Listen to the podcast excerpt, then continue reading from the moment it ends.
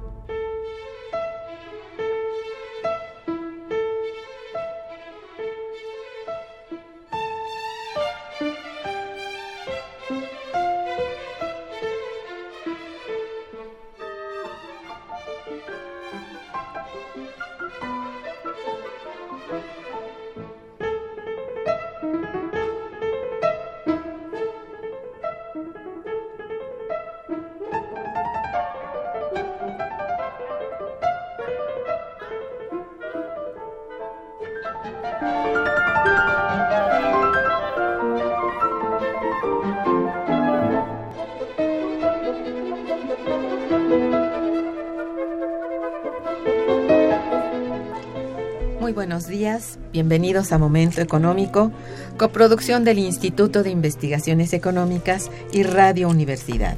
Les saluda Irma Manrique, investigadora del Instituto de Investigaciones Económicas de la UNAM, hoy jueves 7 de enero de 2016.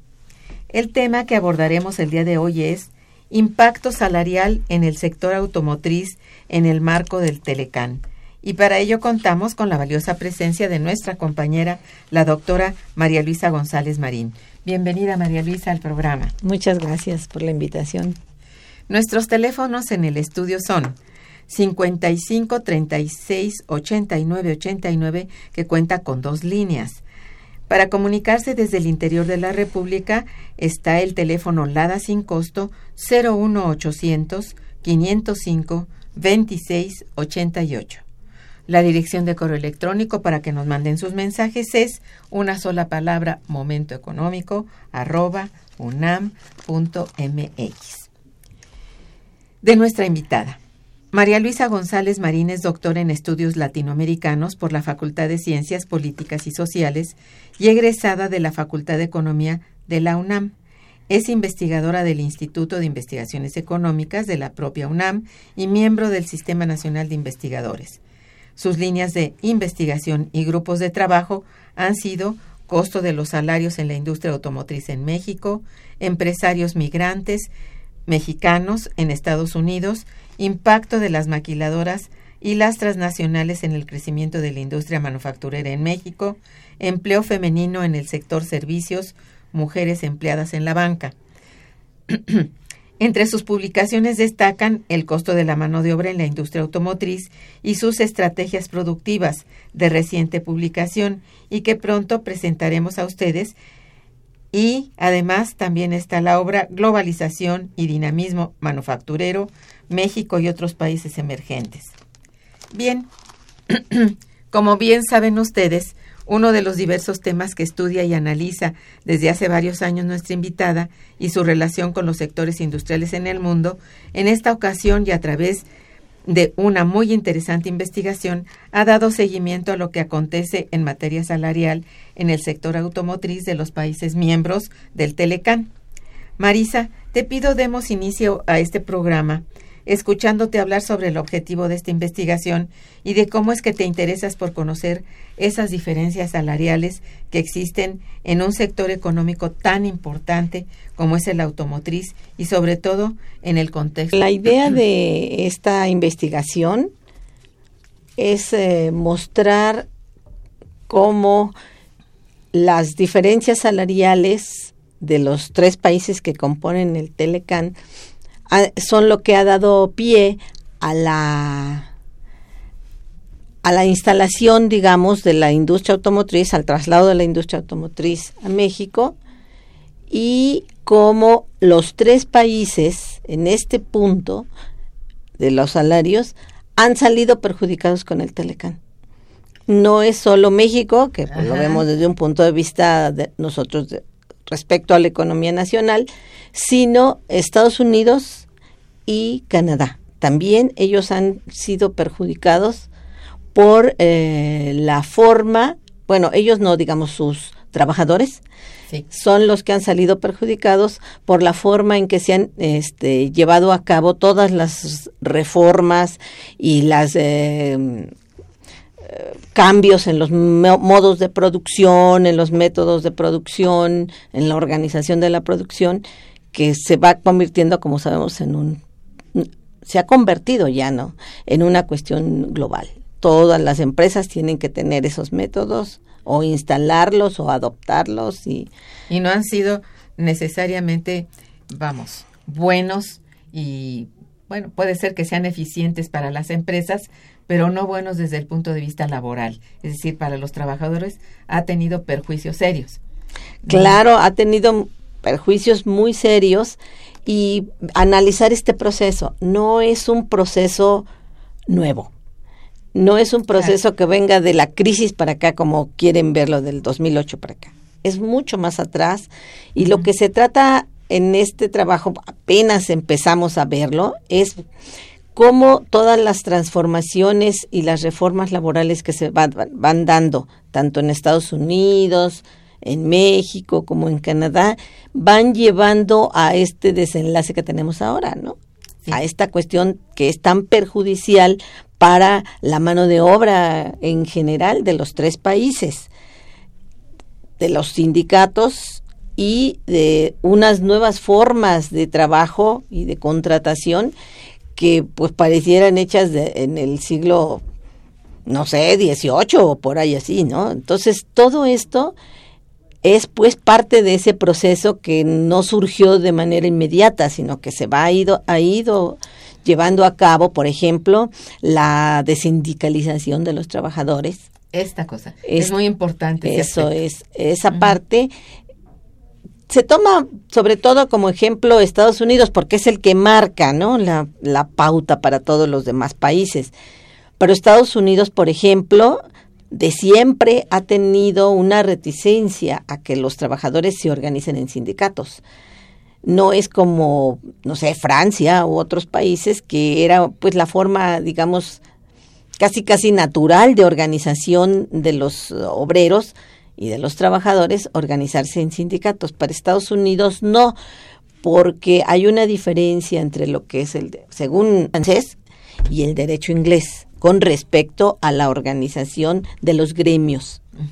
Entonces, ahí la, la cuestión se vuelve más difícil para los trabajadores porque las leyes no dan eh, las libertades para que los trabajadores se organicen en eh, agrupaciones, en sindicatos, de una manera con mayor libertad. Es decir, ventajosa, digamos. Mm, Que una han ido venta. perdiendo poco a poco ventajas cada vez que haya firma de contrato. Es decir, ha cambiado en el tiempo porque así ha convenido, siento yo, a las empresas. Eh, En parte, en parte, porque mira, yo estuve, yo también tenía esa idea.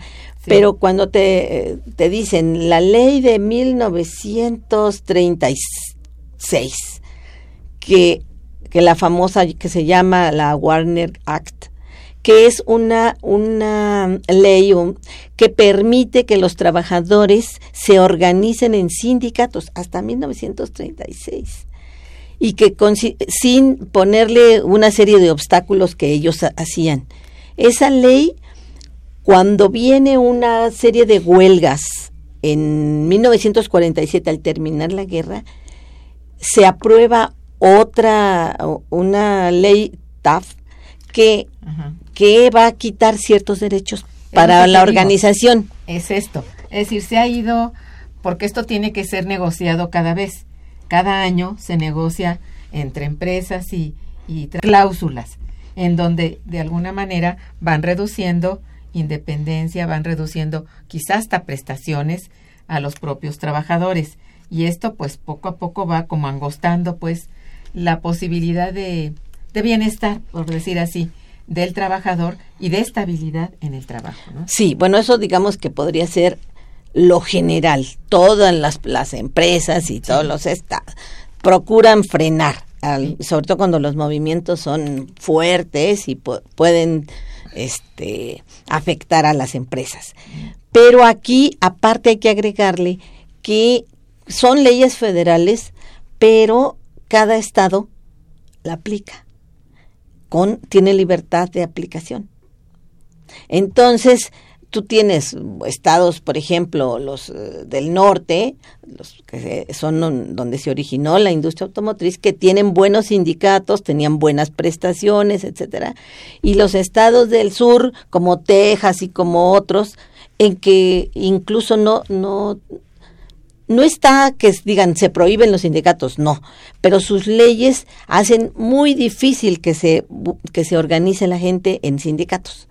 Entonces, todo esto es también perjudicial. Hay estados que tienen unas condiciones un poco mejores y estados que las tienen este peores porque tienen libertad supuestamente para a, este, acomodar las leyes, quitar, poner una serie de cosas. Eso es lo que dificulta también que tú puedas hablar como así de una manera general, ¿no? Porque sí puede haber estados que tengan buenas prestaciones y que por ley este, acepten los sindicatos y que los sindicatos negocien con las empresas y otros que no, que tienes que negociar con varios sindicatos y que y que los sindicatos pues eh, también puede haber sindicatos patronales y que se vuelva una situación mucho muy difícil y que si se prohíban también huelgas, por ejemplo, de solidaridad como ya se prohibieron también aquí en México o una, una figura que usaban mucho los trabajadores a principios del siglo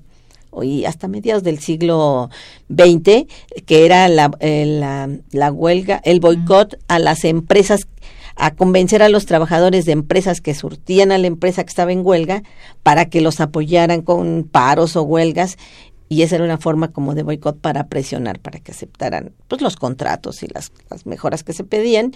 Entonces eh, al prohibir todo esto se va, se va haciendo una clase obrera que depende no de la organización para elevar sus prestaciones, sus salarios, sino de la, mm, digamos que de la voluntad, de la buena voluntad o mala voluntad de las empresas. Es lo que decía yo al principio, es eso, ¿no? Se ha quitado esa flexibilidad hasta cierto punto que existía si existió en algún momento en los Estados Unidos, ¿no? No dudo, como dices tú, que en Europa había otro, otra ideología en lo particular, ¿no?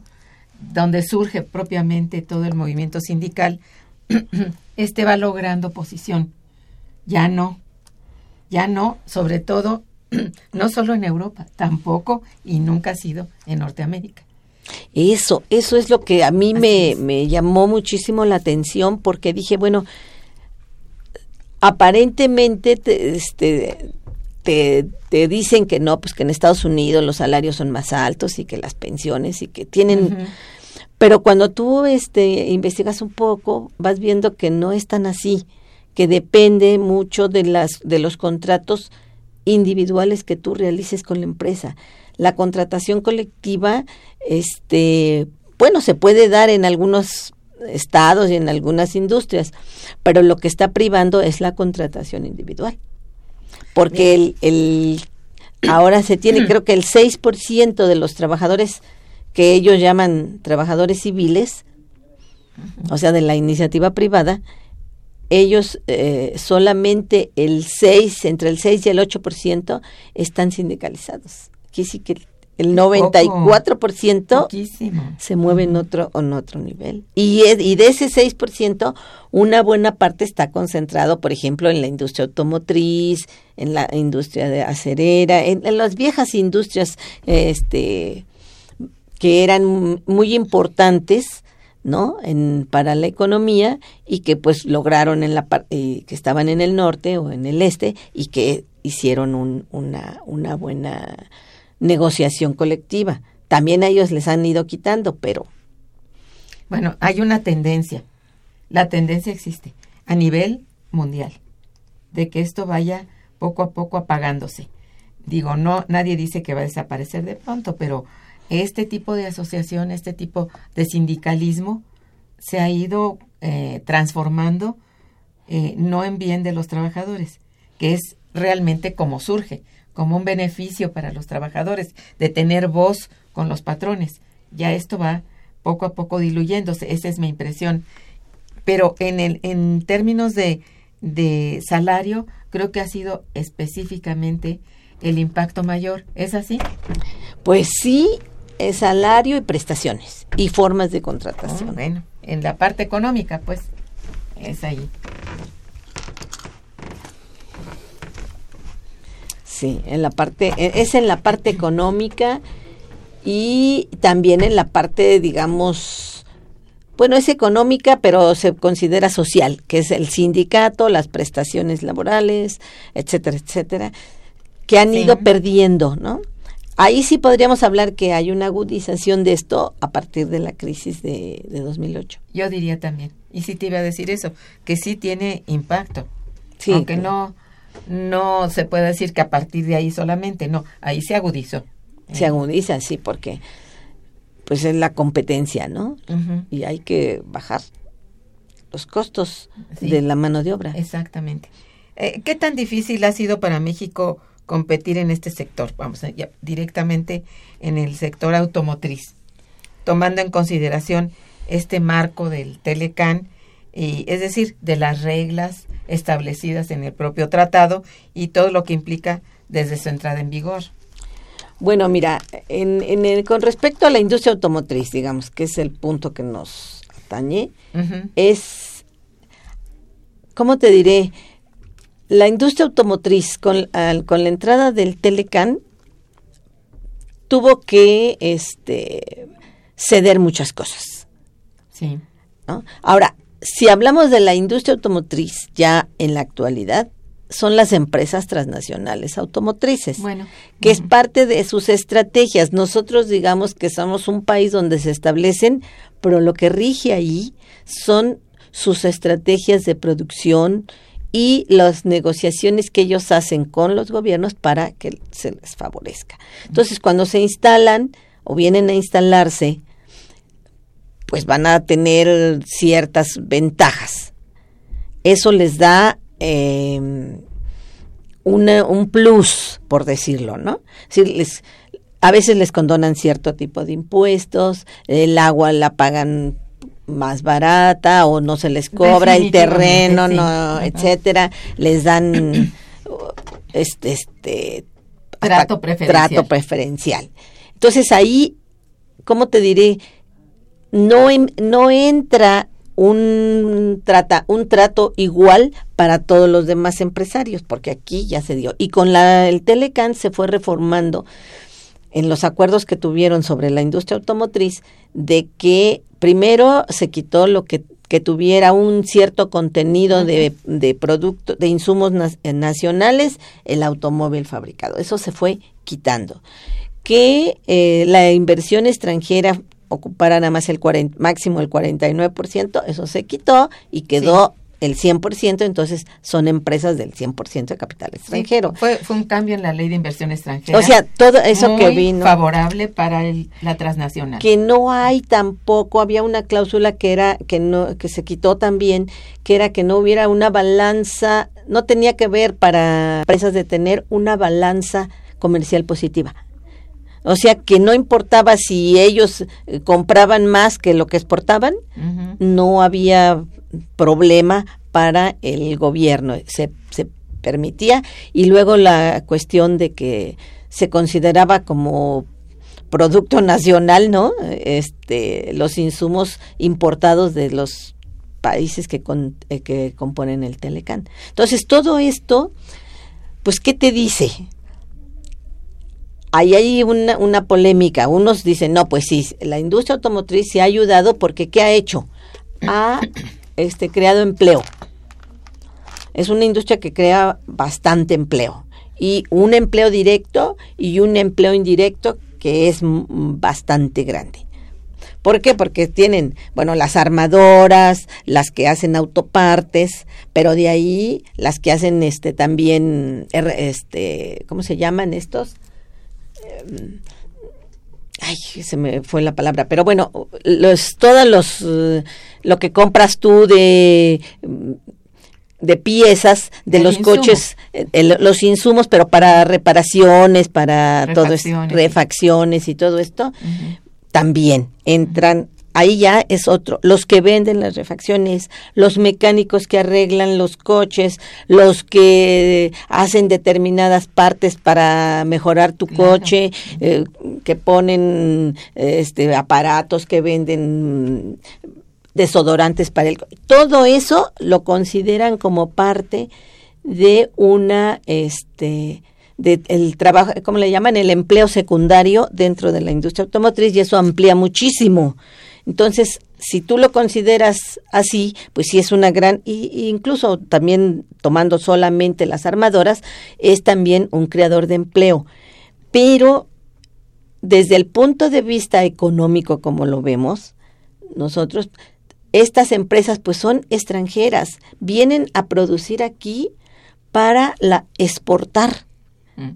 no para el consumo interno. Y lo que ¿por qué? Porque producen cierto tipo de vehículos según la estrategia de la empresa transnacional que va a surtir diferentes mercados. El mercado interno algunas sí, entre ellas la Nissan es, sí surte bastante el mercado interno y algo la Volkswagen, pero hay empresas que no lo hacen. Y entonces, ¿qué es lo que sucede? pues que tienes una industria que sí crea empleos, pero no crea, como le llaman, el valor agregado.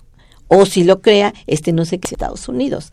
Y eso es parte de la competencia internacional. Todos le hacen igual, o todos los que pueden, y los que no pueden, pues salen o venden su empresa o llegan a un acuerdo con otras empresas para que la, la controle esta empresa pase a ser parte de sus de hecho sí ha ocurrido que en sus activos eh, las refacciones o sea la producción de refacciones en México era muy grande y se ha ido estas refacciones ya vienen también de fuera o sea esos beneficios de del insumo que podría ser importante para como divisas para el país y también creadora de empleo pues se ha ido angostando aunque la industria sigue siendo fuerte sigue siendo de hecho la más importante como sector, pues este resulta que no es tan no es tan importante en el PIB mexicano.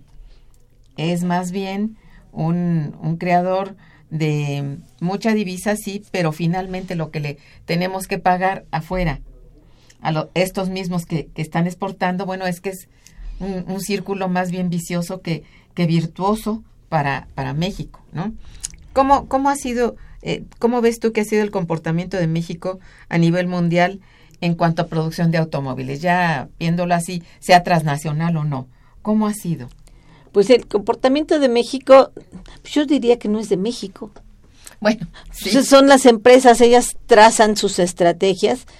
¿Qué les conviene? Producir a Brasil producir, este, exportar a Brasil, exportar a España, exportar al Medio Oriente, a Estados Unidos. Su principal mercado es Estados Unidos.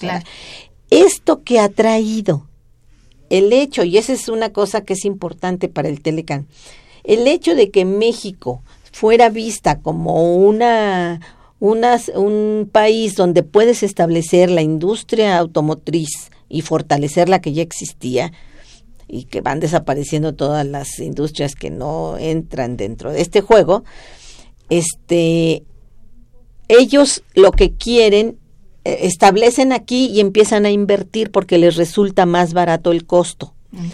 ¿Y qué sucede en Estados Unidos y qué sucede en Canadá? Que las empresas se trasladan. Una parte, bueno, ya sabemos que es a China, pero otra parte a México. Y esto afecta en el empleo a Canadá y a Estados Unidos. Entonces tú tienes un país como Estados Unidos, que es lo que se ve en este trabajo, porque se compara producción, productividad, empleo y salarios. Y entonces tú ves que en Estados Unidos el empleo en la industria automotriz, si nada más ves los trabajadores en las armadoras, ha disminuido muchísimo. De hecho, bueno, sabemos que Detroit se declaró ciudad en quiebra precisamente por el traslado de muchas de estas plantas a todo el mundo, especialmente China, México y otros países. Brasil es otra. Y luego tenemos este que también Canadá pierde, eh, las empresas ya no consideran este la inversión en Canadá, por ejemplo, las japonesas, las que están allá las norteamericanas, sino es preferir o te vas a México o te vas a otro país. ¿Por qué? Porque Canadá tiene una mano de obra más cara, obviamente, que México. Y, y es también un país cercano. Así es. Entonces, el tratado. ellos dicen, bueno, México nos ha quitado empleos porque se van para allá. Te lo dicen los canadienses, te lo dicen los norteamericanos y no, porque si tú comparas, vas a comparar los salarios entre unos y otros, dices, pues no. El salario por hora en México es de 3.6 dólares, más o menos. En Estados Unidos es de 21.5 por. Incomparable. Y el de Canadá de 17.5. Estamos muy por abajo. sí. Entonces, y tenemos el costo laboral más bajo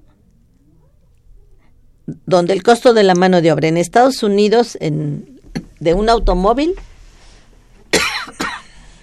es de 13%. Eso dentro del costo total, el 13% es lo que cuesta la mano de obra en Estados Unidos. Y en México, el 3%.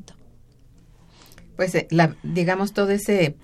¿Cómo no les va a convenir? Claro, todo ese margen es pura ganancia.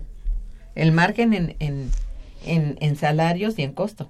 Porque además te dicen los trabajadores, y bueno, es algo que también la tecnología es moderna. Ujú, Es, esta, la que se establece aquí es moderna. Tienen las mismas eh, máquinas y todo, quizá aplicadas a un mercado más chico o a sus me- mercados que ellos, este, las empresas transnacionales, eh, desean surtir, ¿no? Y competir. Pero las máquinas no, no son aquí todo, la- todo lo más obsoleto se trae, no. No es el traslado de empresas obsoletas con tecnologías importantes de punta para poder competir en el mercado mundial, pero con una mano de obra muy baja. Y además México tiene otra ventaja, que es que México es o fue, digamos, un país industrial, de industria propia. Bueno, sí trabajaba en las empresas transnacionales de entonces, o monopolios, como se les decía, pero surtían el mercado interno, fundamentalmente. Era para surtir el mercado interno. Entonces tienes una mano de obra capacitada, educada ya con la disciplina del trabajo manufacturero, etcétera, etcétera. No es so- solamente un campesino que mm, pasó del, de arar la tierra a venirse a una ciudad. No, ya tienes una- un empleo que una mano de obra capacitada, organizada, pues, ya existía, no podemos decir que no. Entonces es también un plus que tiene México en ese punto. Y, y barato. Ahí estamos. Ahí yo creo que pagamos todo, Ujú. todavía a las empresas transnacionales al ofrecerles una mano de obra muy barata. Por supuesto que sí. Bien, vamos a hacer un- una breve pausa musical y regresaremos. Quédense con nosotros. Está escuchando Momento Económico.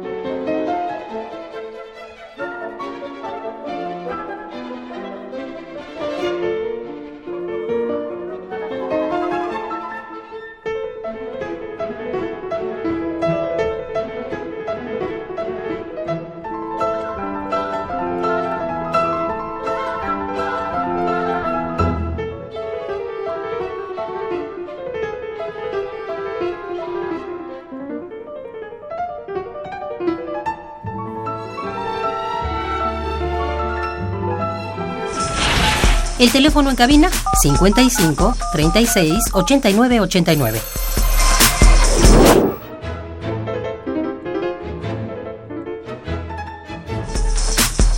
Continuamos en Momento Económico.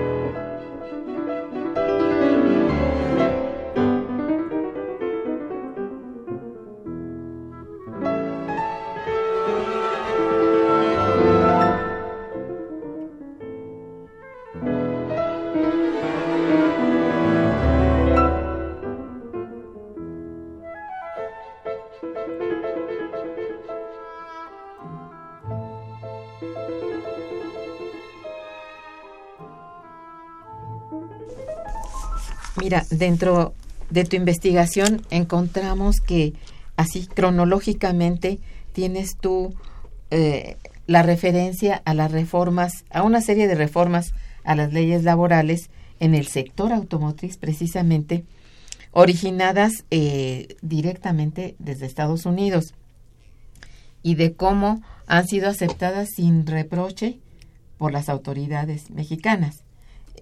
¿Cómo ha sucedido esto? ¿Por qué ha sido tan poco, mm, digamos, combativo en este sentido los, los que han negociado con Estados Unidos, viendo que están perjudicando, pues, profundamente, sobre todo al, a la mano de obra mexicana? Mira, yo creo que primero que nada, pues en México es muchas de esas reformas ya se, se aplicaban. Bueno, sí. Ya estaban aplicadas y, bueno, la ley decía otra cosa, pero no los empresarios no cumplían la ley. En otros casos, este hay acuerdos entre los sindicatos. Por ejemplo, cuando la, la FOR y todos ellos empezaron a meter lo que ya habían empezado también a, meter dentro de la organización del trabajo. Este, por ejemplo, quitar toda la serie de categorías que tenían las empresas en los sindicatos. Que barrendero uno, barrendero ah, dos, técnicos y quién sabe qué, uh, soldador, etcétera, etcétera. Dejaron, la Ford dejó dos Dos categorías. Dos categorías. Técnico 1, creo que técnico A o técnico B y punto. Todo lo demás quedó fuera. Entonces, esto era para eh, que no se burocratizara todo y para mm. bajar salarios. Ah, más bien esto. Digamos que la justificación era quitar burocracia y esto y aquí que para que revisar cada categoría en los contratos colectivos sí. Era muy pesado. Entonces hacen dos o tres depende de la empresa y entonces ya aquí ya tienen un este una forma de bajar salarios porque tienen dos salarios. Luego se hizo el salario flexible si tienen dos salarios base. Pero ahora, si tú aumentas la productividad, tu salario puede aumentar. Y de manera importante. Creo que es algo que se, se ha hecho en casi todas las profesiones. Nosotros no estamos exentas de esas con nuestro salario. ¿no? tenemos un salario base, pero lo, lo extra, la productividad, la, que miden es lo que te permite realmente aumentar tu salario, porque los aumentos a los salarios bases son muy pequeños. Entonces, eso es igual para ellos.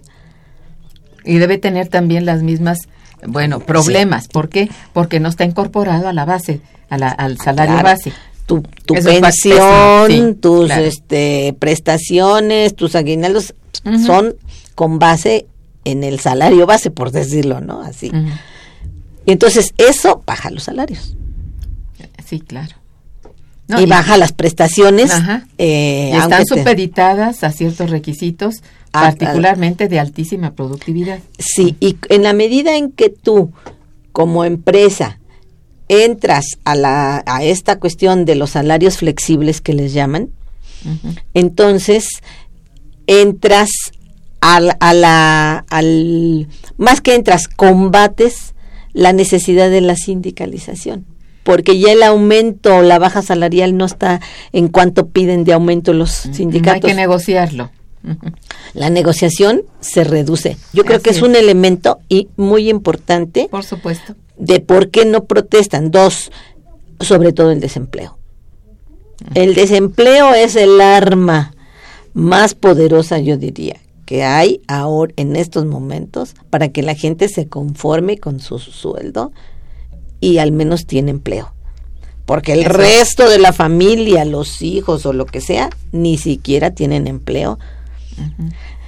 Y la cuestión de los contratos, ellos tienen contratos igual que todos de outsourcing, o sea, de subcontratación, contratos temporales, Sí, sí. Todo lo que ya conocemos. ¿Qué pasa entonces? Los sindicatos no no tienen nada que ver en eso. Bueno, sí tendrían que ver, pero no tienen sí. la fuerza para Mm. hacer para combatir esa cuestión. Porque dicen, bueno, esos no son empleados de la fábrica, sino son empleados de los eh, proveedores que vienen aquí a proveernos. Ay, eh, sí, Entonces se hay- muy, muy chicloso. O vamos, en, en este sentido ya no hay congruencia, ya no es el trato directo ni que haya un, pues un síndico que esté hablando por el trabajador. No puede porque no es trabajador de la empresa. Es una cadena de empresas y esto está muy deliberadamente establecido. O sea, no, no. Es decir, ¿cómo vas a negociar? Que van a negociar también los los este sindicatos de los proveedores con la eh, General Motors o con la Ford o con la mm, Nissan o con no. Ellos negocian con su sindicato, pero para sus trabajadores. El resto, como son proveedores y son empresas, aunque sean transnacionales, digamos secundarias, ni entran en eso. Así Eh, es. Entonces, eso abarata el costo y abarata los salarios. Todas estas formas están hechas para eso. Y las, por ejemplo, la reforma de México, la del 2012, Ajá. esa reforma, laboral. la reforma laboral, en, en cierto modo no hace más que em, reformar lo que ya existe. Es decir, poner en la ley lo que ya existe y que antes estaba prohibido. La subcontratación y las cosas que se- supuestamente yo leía son benéficas, como eso que decía que la democratización de los sindicatos y que te- lo deja finalmente al criterio de los líderes. O sea, les conserva como quiera que sea el poder a los líderes sindicales, que sabemos que México tiene pues, sindicatos charros o, sindicat o sindicatos que le llaman de protección o blancos, como antes se les decía, decir, que son hechos hasta por, por los propios empresarios, que los obreros nunca ni saben que están sindicalizados. Además, Entonces, todo esto es importante para bajar los salarios. Toda la, y a mí la impresión que me da es que toda la política está hecha para bajar los salarios. Por eso, y a nivel mundial. Yo, yo platicaba con un italiano y le, y me- y este, y le decía, bueno, en México se conoció épocas mejores y hemos ido perdiendo una serie de prestaciones y de todo esto. Y me dijo, pero si igual está en Italia y en Francia y en toda Europa. Sí conocimos épocas mejores que- teníamos las prestaciones y ahora nos van quitando en las pensiones, en las vacaciones, en esto y aquello. Sí, sí. Es decir, es un movimiento global, digamos, de todas estas empresas y el Estado las ha apoyado en su deseo de que la mano de obra se vaya haciendo. ¿Y por qué lo puede hacer? Bueno, aparte que puedes decir tú, pues el poder económico, bueno, sí, pero lo puede hacer porque hay mucho desempleo. Porque el desempleo, como decía Marx, es lo que te guía o lo que él llamaba el ejército industrial de reserva, es el, un elemento muy importante en la oferta y demanda de mano de obra. ¿No? y entonces ahí suben o bajan los salarios con respecto al desempleo. Sí. Es una variable importante. Si hay demasiada oferta de mano de obra, pues pa, no quiere decir que bajen a cero, pero es, es un factor que influye sobre esta cuestión. Definitivamente así es. Estoy de acuerdo. Mira, llegó una llamada de uno de los radioescuchas, don Alfonso Castañeda, que te felicita y felicita al programa y dice, si las agencias distribuidoras de autos pagan por comisión a los agentes en México, ¿esto mismo ocurre en Estados Unidos y Canadá? ¿Tú ah, sabes? sí, exactamente igual. Eh, dice, en esos países, si hay un salario base. Eh, ah, ¿Para los agentes? No, en eso no sé. E, eso sí no lo sé. No, yo creo que se refiere a salario base de obreros. Ah, bueno, sí hay, sí hay. Lo que no hay en, en todos los países es un salario mínimo.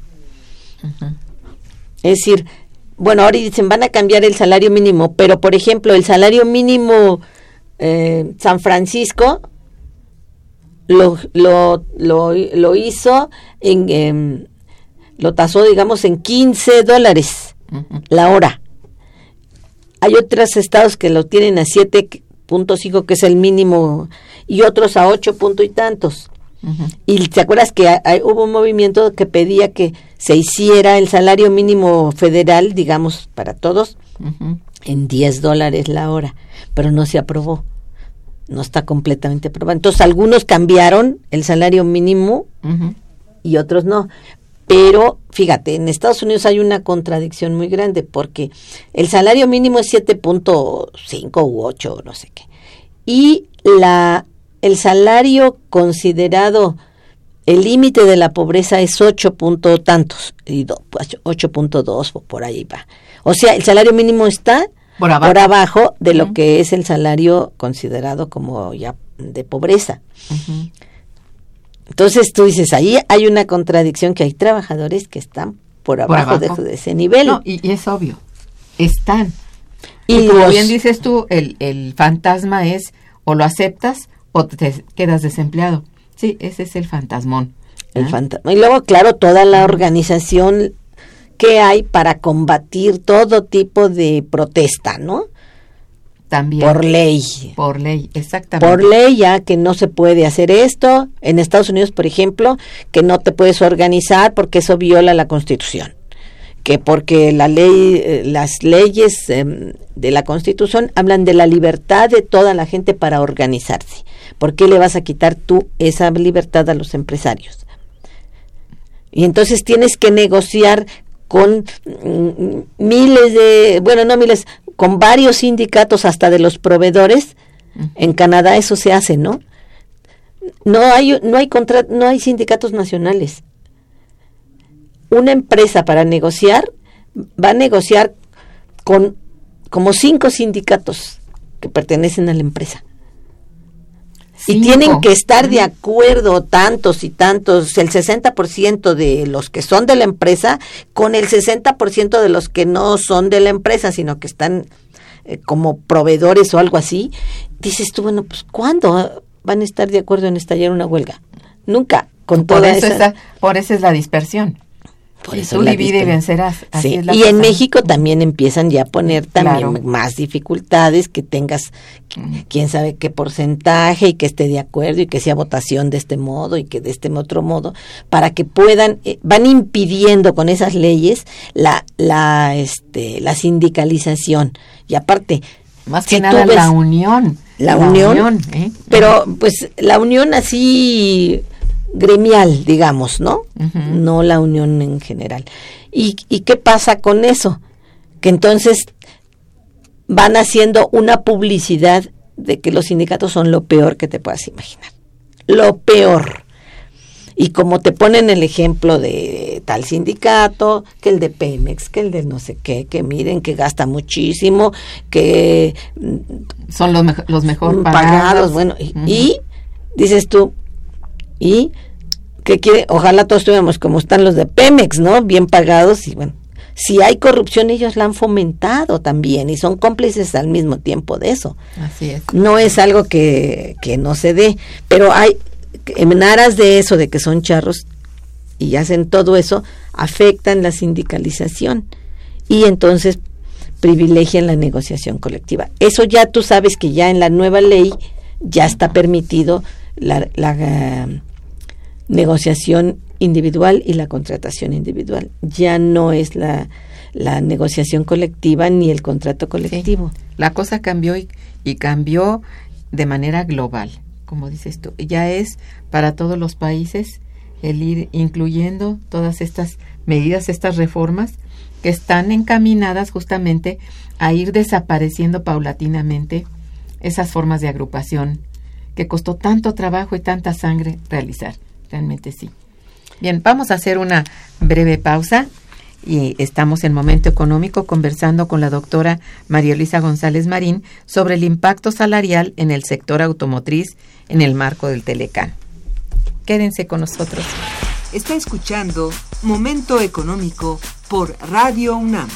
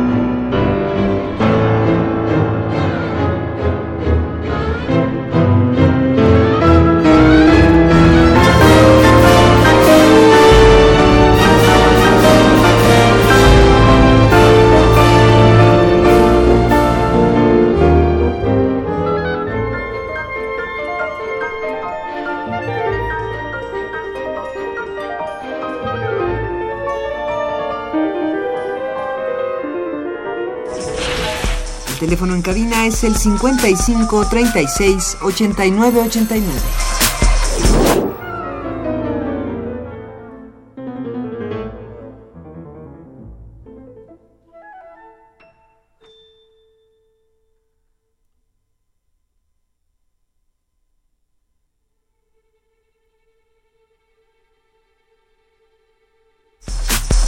Continuamos en Momento Económico.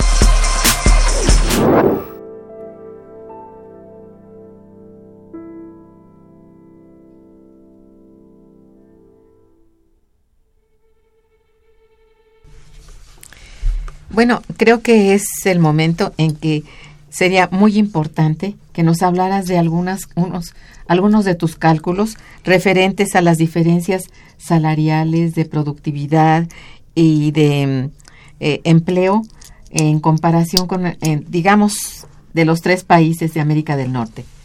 Bueno, ya, ya te había comentado del empleo, cómo ha bajado, pero un dato, por ejemplo, en 2001 tenían los Estados Unidos en la industria automotriz ocupados un millón doscientos veinticuatro mil setecientos obreros y en 2013 tienen 826.700. Es un bajón muy alto. 30%.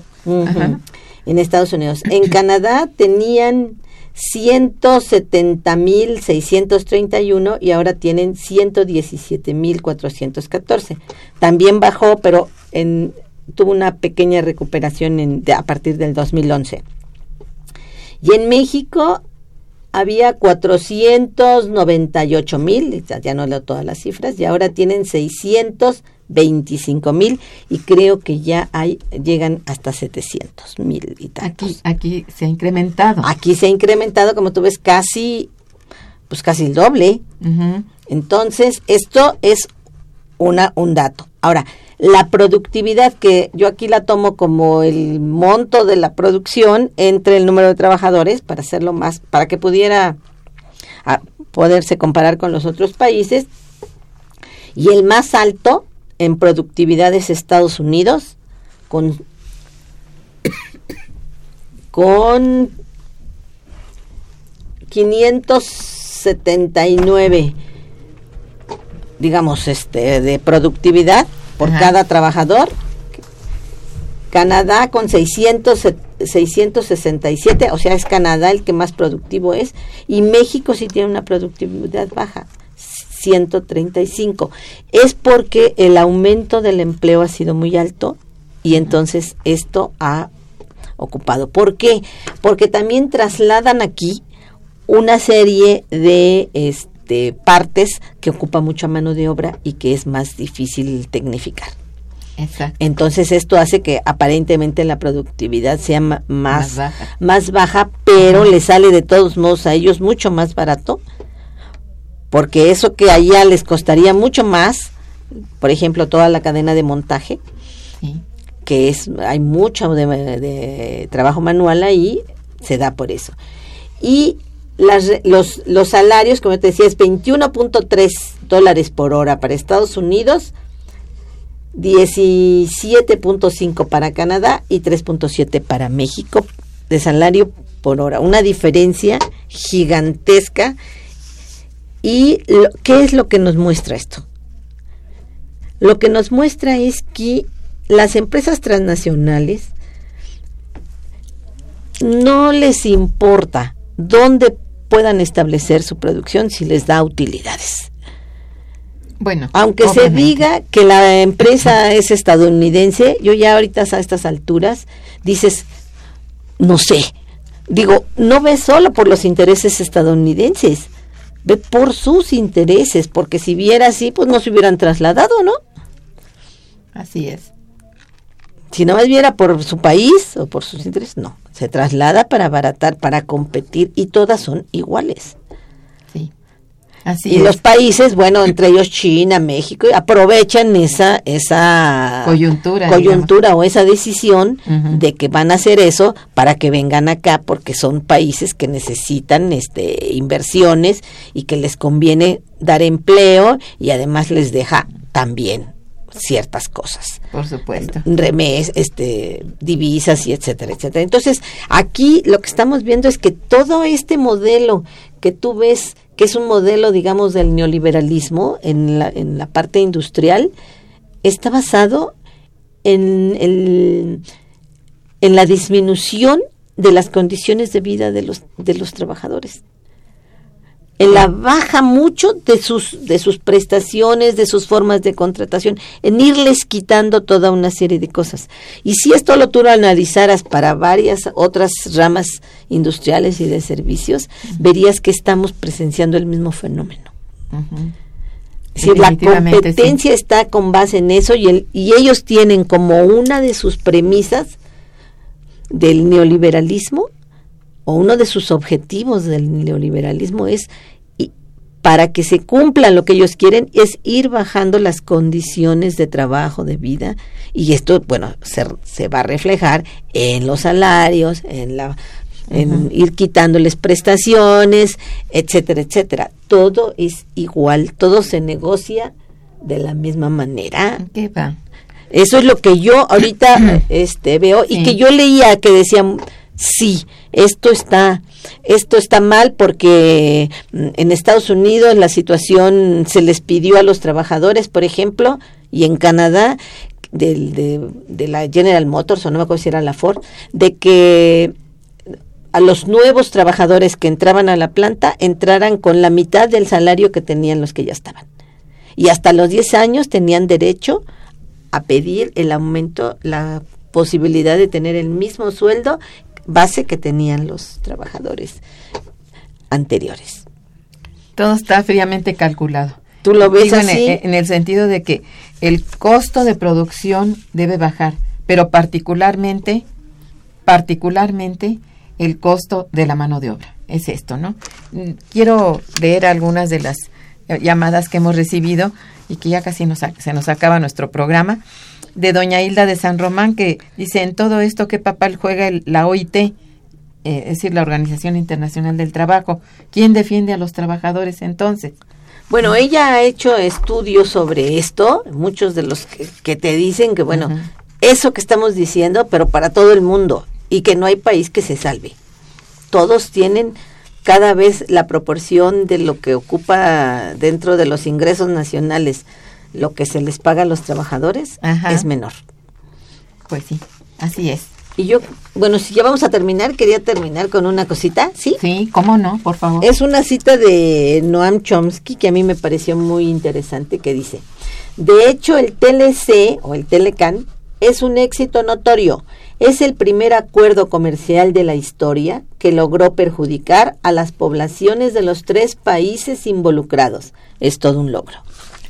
Qué caray. Bien, este el licenciado Avilés, nuestro radio escucha también muy frecuente, muchas gracias. Te felicita, felicita al programa, mande un abrazo y los mejores deseos para el equipo de trabajo de Momento Económico. Gracias. Recomienda leer el libro ¿Y de quién es México? para los radioescuchas, dice. Es una vergüenza lo que ocurre en México con respecto a los salarios que ofrecen en nuestro país. ¿Hay algún organismo o institución que defienda la de verdad a los trabajadores? Pues ya estamos viendo que no. Le contestamos aquí al licenciado Avilés y a la señora Hilda de San Román que no, no hay quien defienda. También Greta Domínguez te felicita y, y dice ojalá el programa Momento Económico se retransmita por las tardes. Pues que se repita, que se repita. En cuanto, ¿En cuánto quedó el salario mínimo en México? ¿Tú lo sabes?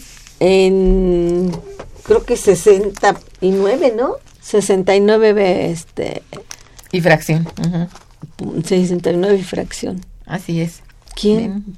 ¿Quién vive, no? Con eso. Bien, pues muchísimas gracias por haber estado con nosotros en este programa y traernos, bueno, las primicias de tu de tu investigación. Ojalá pronto este podamos presentar el libro también aquí. Sí, gracias por Gracias a todos nuestros radioescuchas por su constancia, por sus eh, felicitaciones y por sus interés en, en el tema. Estuvo en los controles técnicos Socorro Montes, en la producción Santiago Hernández y Araceli Martínez, en la coordinación y conducción Irma Manrique, quien les decía muy buen día, pero mejor fin de semana. Gracias.